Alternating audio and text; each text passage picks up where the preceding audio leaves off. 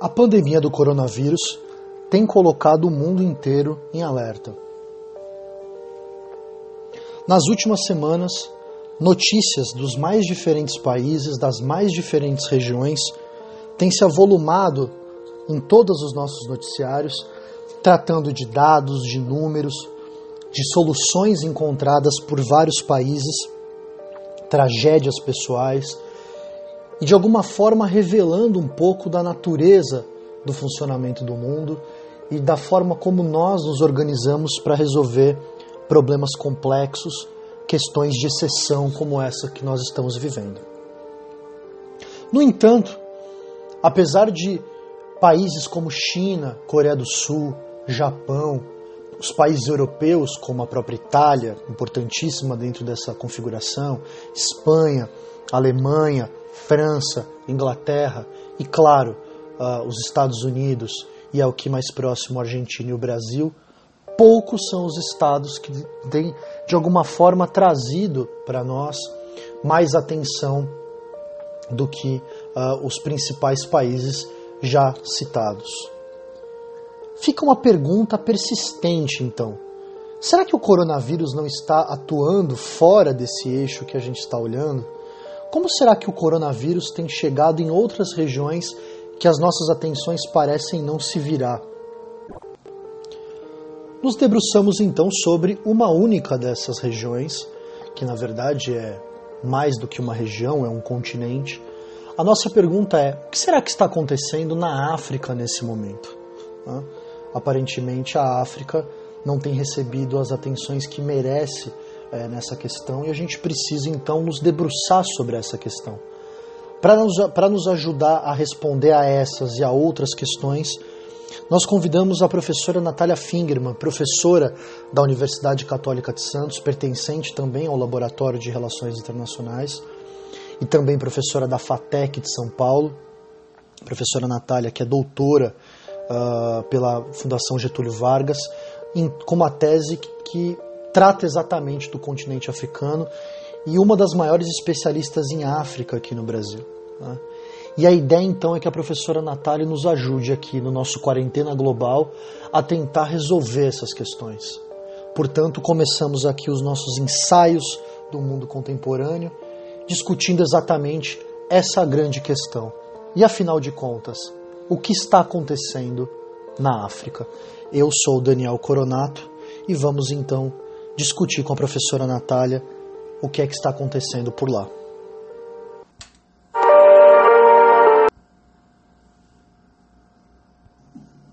Professora Natália, que saudades de você, quanto tempo que a gente não se vê pessoalmente. Nesses tempos de coronavírus a gente não consegue ficar próximo de quem a gente gosta. Como é que você está? Conta um pouco aí da tua experiência com o coronavírus, como é que estão as coisas. Você teve um bebê agora há pouco. Como é que está sendo essa loucura de coronavírus em meio a essa mudança na sua vida? É, então, obrigada, professor Daniel, pelo convite, antes de mais nada. Um prazer estar aqui no seu podcast, muito legal a iniciativa. É, e realmente, eu não esperava passar uma quarentena, né? Quando a gente tem um bebê, a gente tem a quarentena, o período da quarentena após o bebê. Meu bebê nasceu dia 21 de fevereiro. Eu esperava passar minha quarentena sozinha, triste, melancólica, com as pessoas trabalhando, indo para a escola. Mas o mundo resolveu passar a quarentena junto comigo. Foi mais ou menos isso que aconteceu. E é uma situação muito difícil, porque é uma situação que estou de quarentena, estou com um bebê, mas estou também com o meu filho mais velho em casa né, o meu marido em casa tendo que se adequar a toda uma rotina é, de ensino à distância. É, então, são diversas, assim, todo um, um, custo emocional que você vive, né, numa pandemia como essa, uma insegurança é, emocional muito grande. É, então, é, é uma situação ímpar, assim, eu diria que é uma, uma situação que eu não esperava, é, tem sido muito intensa, e tem sido muito bom também, por um lado, é, poder estar aqui hoje para estar discutindo um pouco isso e estar passando um pouco as minhas impressões sobre essa pandemia, sobre esse momento, é, e sair um pouco dessa loucura de estar em casa só com o bebê, com a família, enfim, estar fazendo alguma outra coisa. Uh, Natália, vamos, vamos, deixar um pouco mais informal. É, a, a, grande questão que a gente tem visto aqui nos últimos meses, pelo menos na imprensa brasileira, é uma impressão minha, não sei se você compartilha dela, é que dá a impressão que o coronavírus só está em alguns lugares do mundo, né? Quer dizer, parece que o coronavírus está na Europa Ocidental, tem alguns lugares na Ásia que a gente sabe que existe alguma coisa de coronavírus. Na América Latina, que é uma, uma das áreas que me interessa muito, também se fala muito pouco, né? A gente sabe muito pouco do que está acontecendo. Talvez a Argentina um pouco mais, mas o resto dos países a gente sabe muito pouco. Mas eu tenho visto alguns dados muito dramáticos no caso africano. Eu queria que você comentasse um pouco como é que está a África no caso do coronavírus. O que está acontecendo na África? Né? Imagino que tenham várias Áfricas aí nesse caso. É, então, é, é interessante pensar, né? Porque a África, ela é o continente assim que demorou mais tempo para ser atingido, né? Então, o coronavírus vai entrar na África pela África do Norte. Então, os países da África do Norte que estão mais próximos da Europa ali, né? Uhum. Egito, Algéria, é, Marrocos, são os primeiros países que vão receber, né, ter notificação de casos de coronavírus. É, depois a gente também vai começar a ter notificação de casos na África do Sul. Né? Hoje a África do Sul é o país que tem o maior número de casos, acho que chega a 2 mil casos dentro da África do Sul. E, e na África como um todo você tem é, notificado né, 12 mil casos. Então você vai falar, olha, a África como um todo tem 12 mil casos. Ah, bom, não é nada. Né? A África é um continente com 1 bilhão é, é, de habitantes, é, é um continente super diverso, enorme, mas é um continente que a gente sabe que não tem uma capacidade de um sistema de saúde para estar tá realizando essa notificação. Então, se a gente tem esse número de notificação, provavelmente o número de casos é muito maior do que os, os que são notificados. Um pouco o que vem acontecendo no Brasil, né? A gente também tem uma subnotificação, mas vamos dizer que lá nós temos uma subnotificação é, muito maior e num num continente que uma, vive uma situação muito mais dramática. Né? Então a África ela tem toda uma questão de uma diversidade cultural, religiosa, tem uma diversidade geográfica, espacial. Então você tem alguns países que você tem grandes cidades, né, com conglomerações urbanas é, muito intensas. Por exemplo, Lagos na Nigéria, né, uma cidade enorme de mais de 10 milhões de habitantes. É, Joanesburgo, 5 milhões de habitantes. É, no Quênia também, é, a gente tem Nairobi, que também é uma cidade grande, de 5 a 6 milhões de habitantes.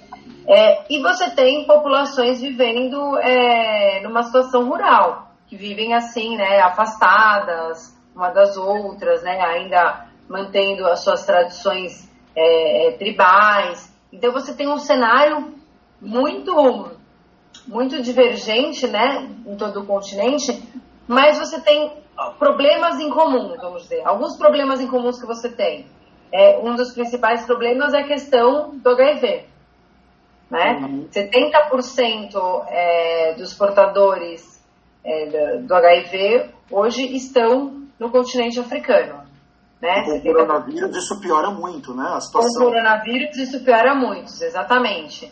É, casos de tuberculose é, ainda estão muito presentes dentro do continente africano. Né? A tuberculose é uma doença que atinge o pulmão. É, a malária também é uma outra doença que persiste né, dentro do continente. Então, é, é, é, vamos dizer assim, é um continente que tem todos esses problemas para lidar e um sistema de saúde totalmente despreparado para lidar com esses problemas já existentes. Né? E agora vem uma coisa a mais, que é o coronavírus. É, me parece que, na verdade, a gente é, é, mais uma coisa que se soma, né?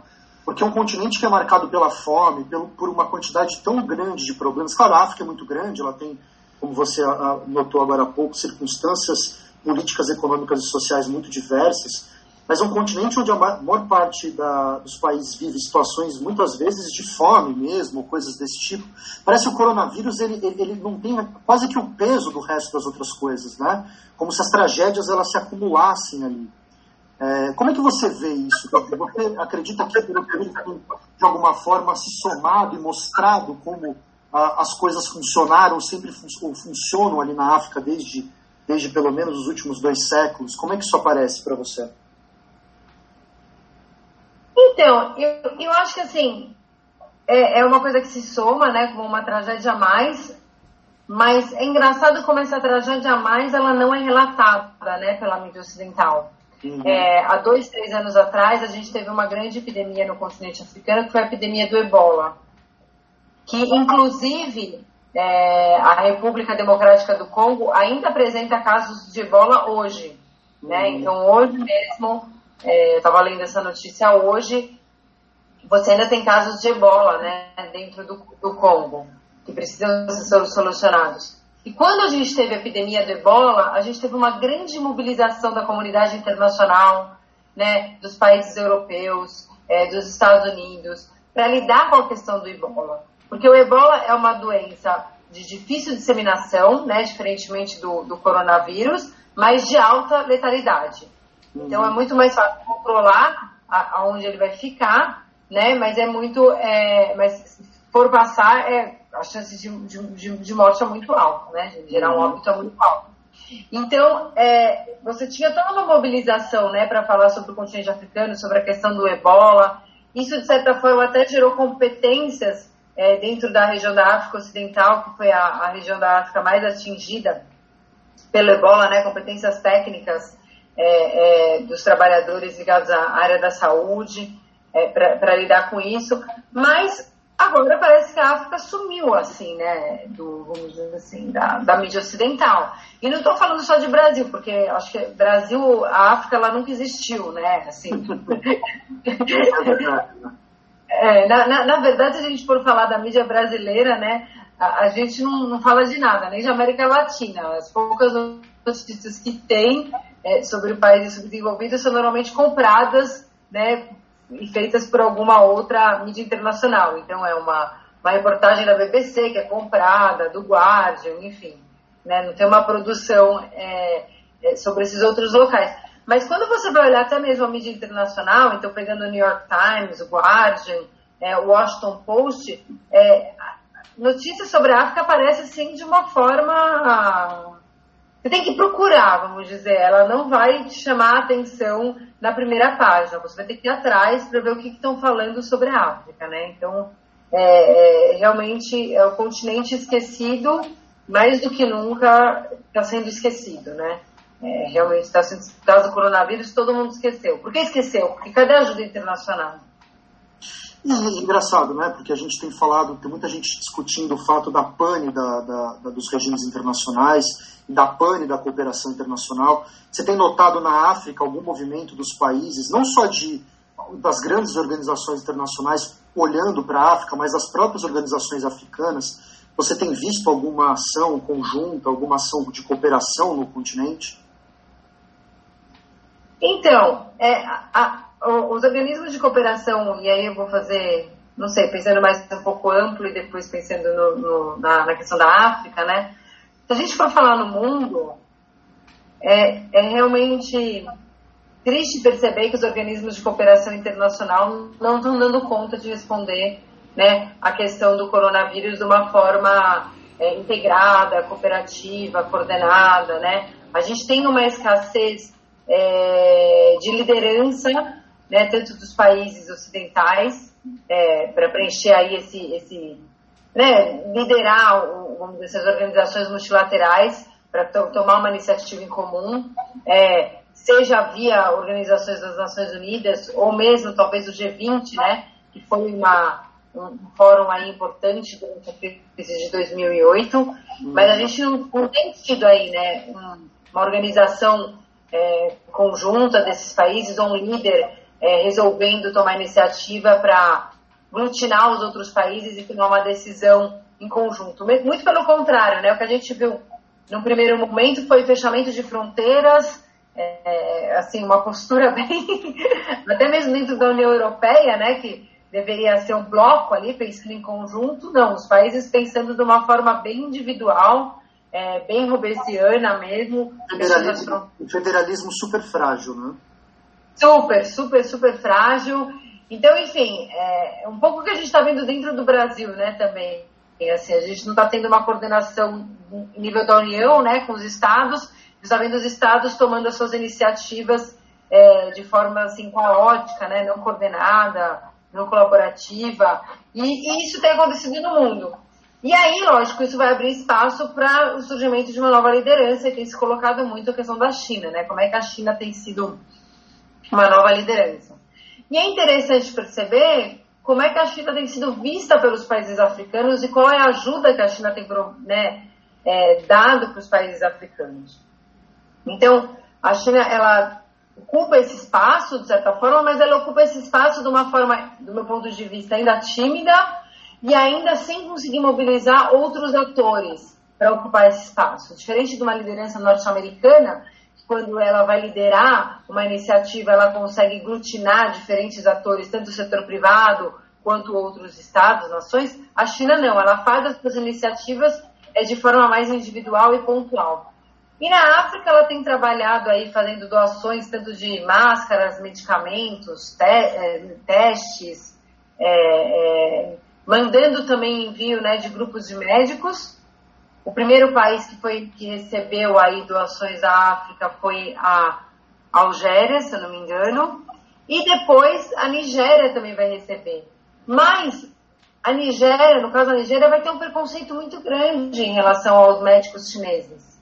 Né? Todo, esse discurso é, anti-China, que a direita internacional aí criou, é, liderada aí pelo Donald Trump, é, vai contaminar as relações dos países africanos com a China, que vão em algum momento até mesmo se recusar de, né, em receberem é, esses médicos chineses ou materiais chineses, dizendo que podem ser contaminados pelo coronavírus.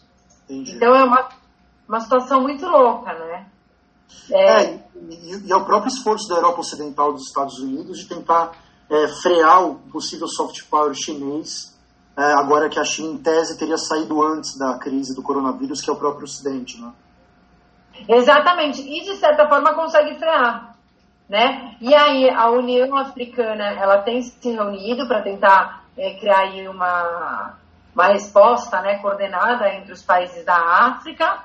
Eles criaram um fundo é, de resposta ao Covid-19, mas é um fundo que busca captar recursos é, de empresas privadas. Então, eles pretendem aí captar mais ou menos 550 milhões de dólares de empresas privadas para responder a questão e distribuir entre os países. É, tem, eles têm, de certa forma, pressionado principalmente a União Europeia. Né? A União Europeia prometeu é, é, doar 15 bilhões é, de euros para a questão do Covid-19 no continente africano, mas a China, que tem se apresentado aí como um, vamos dizer, um ator que quer ajudar, né, disposto a ajudar, é, você tem visto receio de alguns países. Então, em Gana também teve é, um discurso nesse sentido de não precisamos tomar cuidado com esse material chinês, até que ponto é confiável ou não vinham esses médicos chineses. Recentemente, inclusive, o Brasil, né, foi oferecido é, os médicos chineses, né, para virem para o Brasil. Nosso ministro Mandetta negou, né. Não sei se foi por esse motivo, não foi desenvolvida essa história aqui, mas, mas é algo que você tem lido aí na imprensa é, africana em relação aos chineses. É muito interessante os valores que você comentou, né? Quer dizer, os valores da captação não chegam a um bilhão de dólares, os valores oferecidos para a União Europeia é na casa do bilhão, e os americanos acabaram de aprovar um pacote de 2 trilhões de dólares, né? Dizer, isso revela muito de como o mundo funciona e de como cada um pode se virar nesse momento. Agora, eu queria fazer uma pergunta, assim, muito para que a gente possa mapear você tem alguns casos de alguns países que a gente precisa olhar com mais atenção? Algumas regiões que, vocês, que você entende que a questão do coronavírus tende a piorar ou já está muito ruim? Eu vi que na imprensa brasileira saiu alguma coisa de alguns países dando dados de leitos de UTI, coisas terríveis assim. Né? Se você pudesse comentar um pouco, eu acho que para quem está nos ouvindo é importante, até para ter uma ideia, uma dimensão do tamanho da crise lá. É, é interessante pensar, né? Eu li um dado que eu não, não conhecia, mas assim, no mundo, hoje 3 bilhões de pessoas não têm acesso à água em casa. Isso parece uma coisa distante, mas ela não é distante, uma vez que a Prefeitura de São Paulo vai fazer instalação de 100 pias nas principais favelas da cidade. Então, é, dentro desses 3 bilhões, tem gente em São Paulo que não tem acesso à água dentro de casa para lavar a mão, né? E, uma das principais, vamos dizer, prevenção do coronavírus, além do isolamento urbano, é a limpeza, né? É você fazer todo o protocolo de limpeza, né? Das mãos, é, etc. e tal. E isso na, na, na, região da África fica ainda pior, né? Se você for pensar na África subsaariana, é, 40% da população vive uma situação de escassez de água total sendo que 63% daqueles que vivem nas áreas urbanas também não conseguem lavar as suas mãos. Além de você ter esse problema de lavar a mão, você vai ter essas grandes cidades, né, que tem uma população muito grande, vivendo é, todos juntos, né, é, em cortiços, né, em espaços muito pequenos, é, e a tendência nesses lugares é que você tenha aí uma disseminação muito grande do coronavírus. Mas como responder isso, né? Qual é a capacidade de resposta? Além de você ter um sistema de saúde, é, de certa forma, com super, é, por exemplo, né? Um exemplo que é dado né, na, na, na reportagem da UOL é a República Centro-Africana que tem três respiradores para 5 milhões de habitantes. É, Burkina Faso ah, tem 11 respiradores para 19 milhões de habitantes. Então você tem uma o número de respiradores, assim, é o que eu até comentei com você, né, é, Dani, que você tem respiradores para o presidente, é, a, a primeira-dama e o filho. Exato. Exato. Então que se vire, né? Exatamente, até o ministro da saúde está fora, entendeu? Ele fica doente junto, está fora, porque é, é, é, o rei, a rainha, né, e seu filho. É basicamente isso o número de respiradores. Mas pior do que isso, né? Além da questão dos respiradores que você não tem, você tem um número de médicos. Então, por exemplo, enquanto na Europa você tem 35, é, 37 médicos para cada 10 mil habitantes, no continente africano você tem em média um médico para cada 10 mil habitantes. Né? Então, é um, isso a média do continente africano. Tem países que têm mais, tem outros que têm menos. Então, a África do Sul tem mais, dois, né? É, tem países que têm muito menos. A Etiópia tem 0,1 médico para cada 10 mil habitantes. É, se a gente for considerar é, não só médicos, mas vamos dizer aqueles trabalhadores ligados à saúde, o número não melhora muito, vira 2,3 né, trabalhadores ligados à saúde para cada mil habitantes. Então, você tem um número de, vamos dizer assim, uma capacidade de infraestrutura muito baixa, e de recursos humanos também muito aquém. Uhum. Né? Você tem um déficit de, de aproximadamente 2,5 a 3 milhões de trabalhadores de saúde dentro do continente africano. Que também lidam com uma questão sanitária muito grave, porque muitas vezes eles trabalham num ambiente propício a gerar infecção, porque não tem água, né? não tem é, todos os produtos de higiene necessários. Então, é, é uma situação dramática. Eu acho que assim, ela sai um pouco do nosso. Ah, né, quando a gente pensa no Brasil, a gente pensa que o Brasil vive uma situação dramática, a África vive isso, sei lá, cinco vezes pior. Né? É muito mais dramática. Né? Eles não têm um centro desenvolvido assim como é, São Paulo, né, onde você teria uma maior aí, é, capacidade. Não tem, né? Onde tem maior capacidade, mesmo assim é uma baixa capacidade para lidar, tanto em termos de infraestrutura quanto de recursos humanos.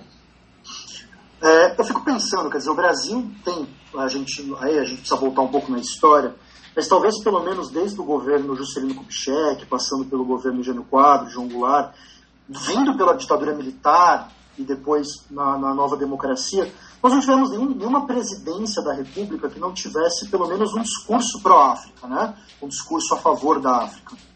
É, eu vou fazer uma pergunta que é uma, muito mais uma percepção, eu queria ouvir se, eu, se você acha que a percepção está correta. Me parece que o governo brasileiro tem feito muito menos do que poderia no caso da ajuda à África nesse contexto. Né? E por mais que nós estejamos passando por uma situação difícil, não parece que a gente esteja experimentando nada parecido com isso que você acabou de descrever. Né? É, qual que é a posição que o governo brasileiro tem tido com relação à África? Eu confesso que não li absolutamente nada sobre isso. Né? É, e me parece que há um apagão aí nesse caso, ou, ou eu me engano. É, do meu ponto de vista, há um apagão em termos de política externa brasileira, né? Não, não, não, diria somente em relação à África, mas acho que a gente tem um apagão aí é, das diretrizes né, do que seria a política externa brasileira. E a África entra nesse balaio aí, né, do grande apagão. É,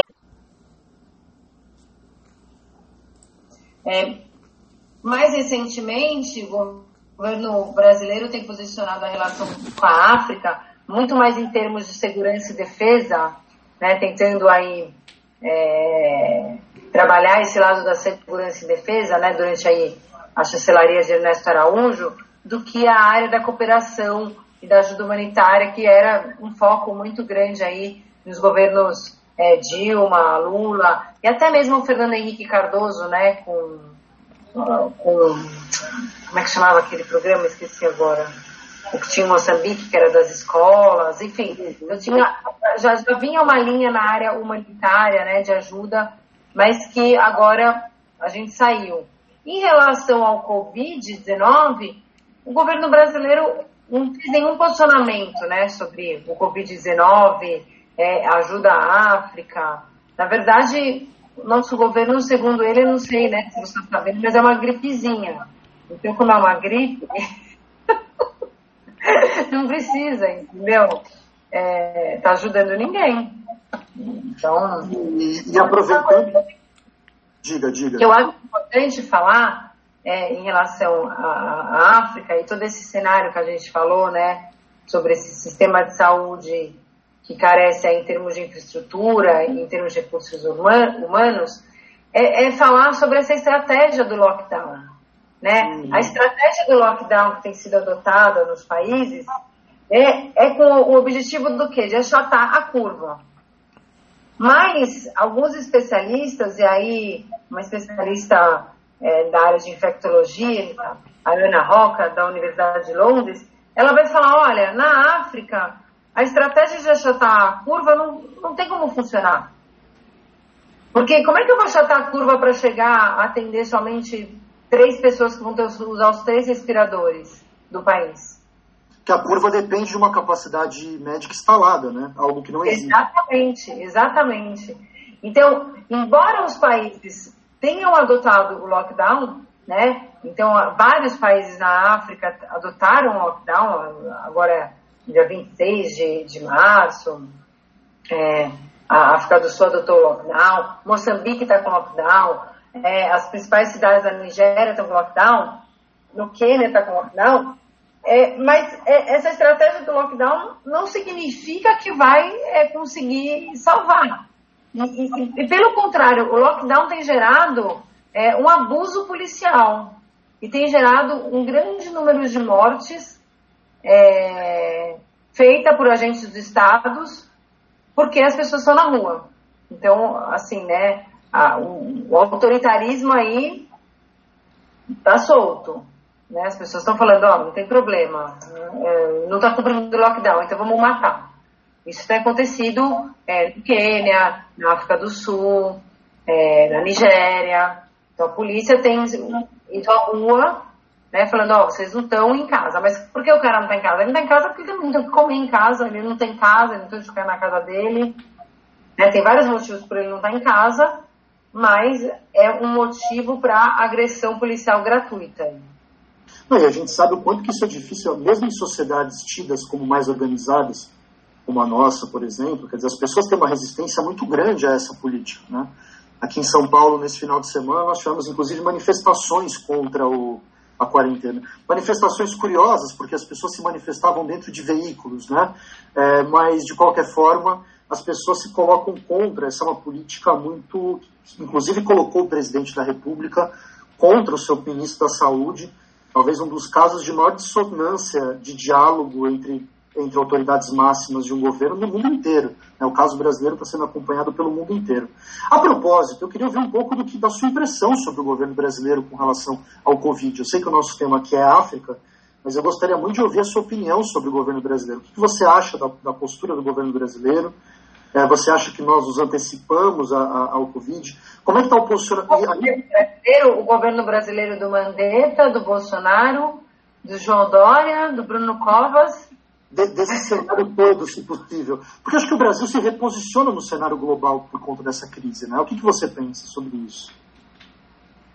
É, é, é interessante perceber, né, que o Brasil tem sido comentado no mundo inteiro, né? Saiu uma, um artigo na The Economist falando sobre a postura do Jair Bolsonaro, é, no Financial Times, os principais jornais do mundo é, têm é, trazido aí um debate sobre o posicionamento do presidente, né? E como é que o presidente tem atuado de forma irresponsável por não reconhecer a gravidade aí do, do Covid-19 é, e está tá indo contrário à tendência mundial e às diretrizes da Organização Mundial do Comércio de manter o isolamento. Né? Então, é, eu falei essa semana com uma amiga minha que mora em Moçambique, que inclusive o marido dela está com Covid, é, ele veio da França com Covid, então ele é um daqueles casos que levou o Covid para Moçambique, né, da França infectado, ele é francês, e ela comentou comigo sobre o Bolsonaro, mas que ela falou comigo, falou, nossa, mas isso é o presidente, né? Então, assim, ele, tá, ele conseguiu é, realmente reposicionar o Brasil do mundo, todo mundo fala sobre o Brasil, sobre o Jair Bolsonaro, inclusive em Moçambique estão falando sobre, sobre, sobre o Bolsonaro, mas reposicionou de uma forma muito negativa. O soft power que o Brasil já chegou a ter é, é, nos últimos anos se perdeu totalmente né? A gente parece que está sendo aí governado é, por alguém que fez a gente perder totalmente a credibilidade. Agora, em termos de Brasil, o que isso representa, né, a gente vê que tem dentro do Brasil diferentes visões né, sobre como lidar com a situação, e aí os governadores têm enfrentado essa situação de uma forma independente, né, usando seus poderes e aí tendo o apoio do judiciário, né, para conseguir manter esses poderes é, é, e manter o isolamento social. Mas o presidente ele tem aí um grupo, né, que faz as carreatas. Inclusive eles impediram passagens aí de três ambulâncias. Não sei se você viu essa cena durante as carreatas, né, para chegar aos hospitais. É, tem um grupo aí que, que, que segue a liderança dele.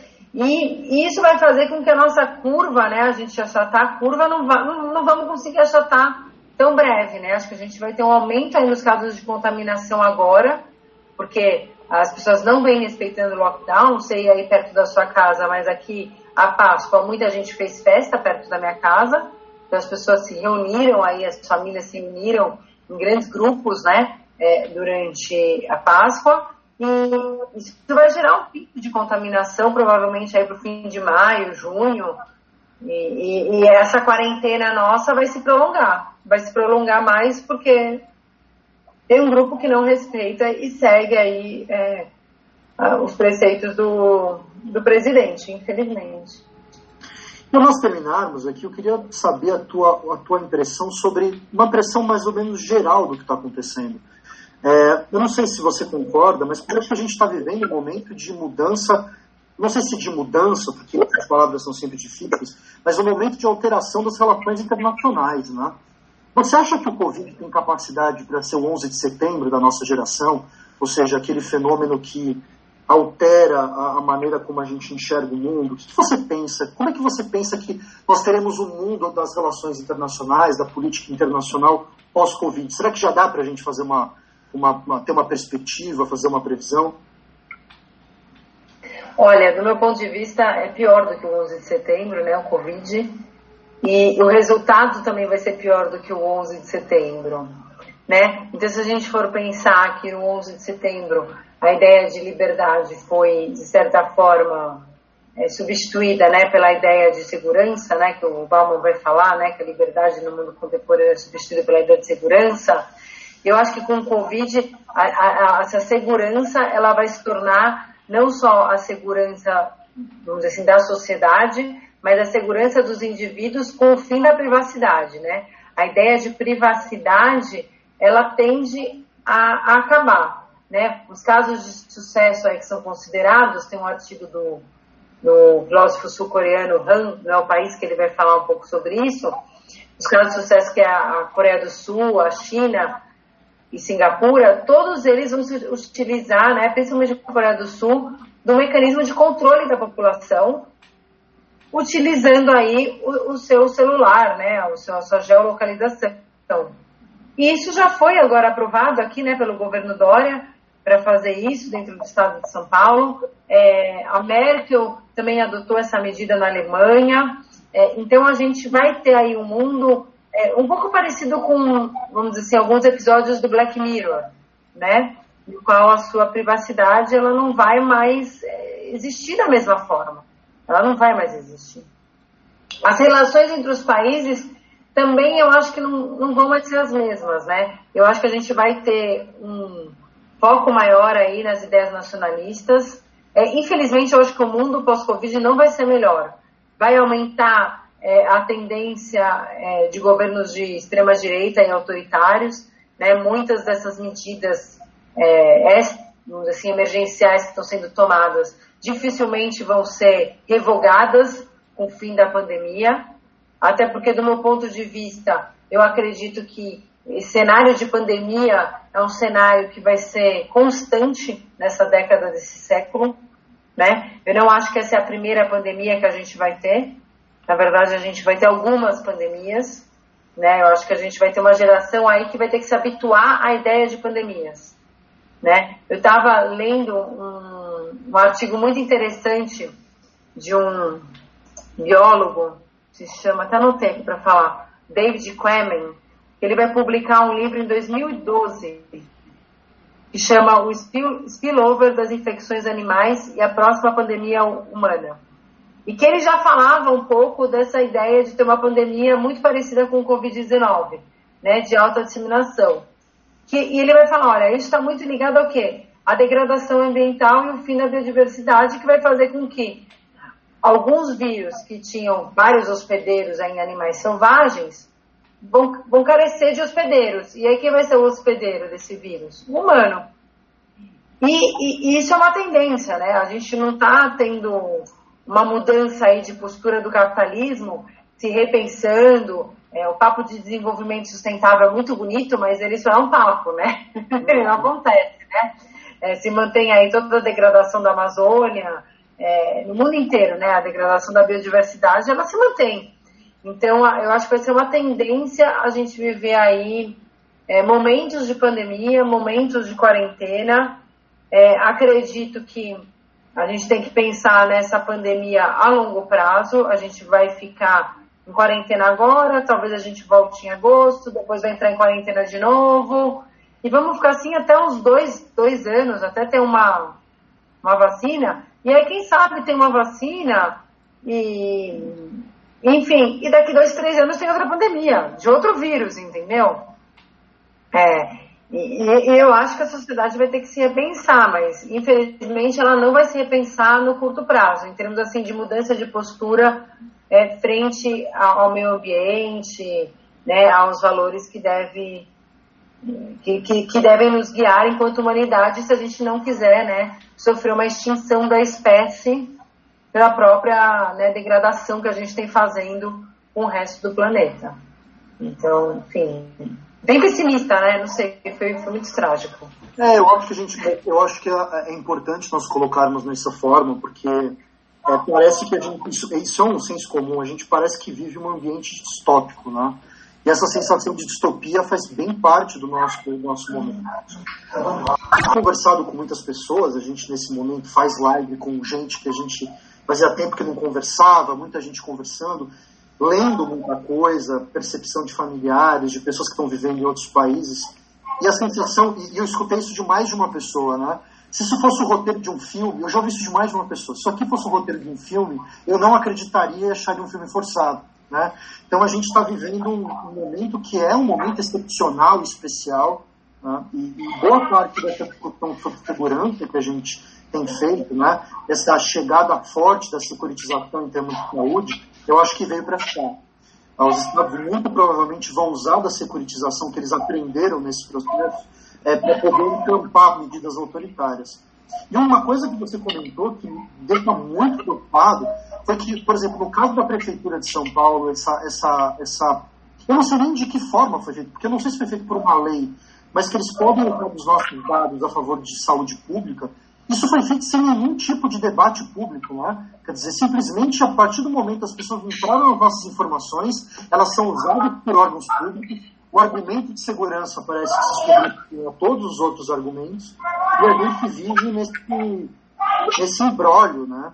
É, eu acho que o grande problema dessa questão toda. Eu não sei se é pessimismo, mas talvez seja importante a gente alertar as pessoas para esse momento que a gente está vivendo. É, não, concordo. Eu acho que a gente vai ter que se repensar enquanto sociedade, né, enquanto organização. Ah, e até mesmo as agendas, assim, é, vamos dizer, da esquerda, né? Qual é a agenda da esquerda agora nesse cenário? Né? Ela é a favor ou ela não é a favor a, a, a questão da securitização da saúde? A questão da privacidade, como é que vai lidar a questão da privacidade, né? É, é, enfim, as pessoas elas tendem a se sentir seguras, mesmo sem privacidade. Elas preferem estar, se sentirem seguras do que ter a privacidade. E aí, como é que eu vou debater isso? Né? A questão do meio ambiente. Né? Como é que eu vou debater a questão do meio ambiente de uma forma séria? Como é que eu vou pressionar as empresas para mudarem as posturas, os governos? É, então, é muito complicado e é uma situação muito. É uma, é uma, tragédia, eu acho, que do meu ponto de vista. Se a palavra tragédia né, existe e serve, ela se encaixa perfeitamente nesse momento que a gente está vivendo. É uma tragédia que a gente está vendo, a gente já já fica muito clara essa tragédia hoje na Itália, nos Estados Unidos, mas ela vai acontecer no Brasil, na África, então ela vai acontecer de uma forma, ela vai dizimar milhões de pessoas, né? E, e, e, vai ser uma tragédia de certa forma na África que talvez não vai ser relatada, né? Porque vai ser uma tragédia tão grande e, e num continente tão esquecido que talvez não tenha tantos relatos como a gente tem visto aí nos Estados Unidos e na Itália, na Espanha, etc. E tal. Mas a gente está vivendo uma tragédia de proporções enormes que tem consequências é, muito grandes para o papel do Estado e a forma que o Estado vai lidar com os seus cidadãos. É, e, e, isso não tem sido debatido, porque a gente está vivendo e as ações estão sendo tomadas sem ninguém debater, sem ninguém pensar, sem ninguém consultar a sociedade civil. Então, enfim, aí já aumentou a postura autoritária só aí, né? Só falta você não conversar com a sociedade civil. Então é muito complicado. Perfeito. Obrigado, professora Natália. Ah, obrigada, viu? Muito obrigada pelo convite, foi ótimo. E qualquer coisa estamos aqui.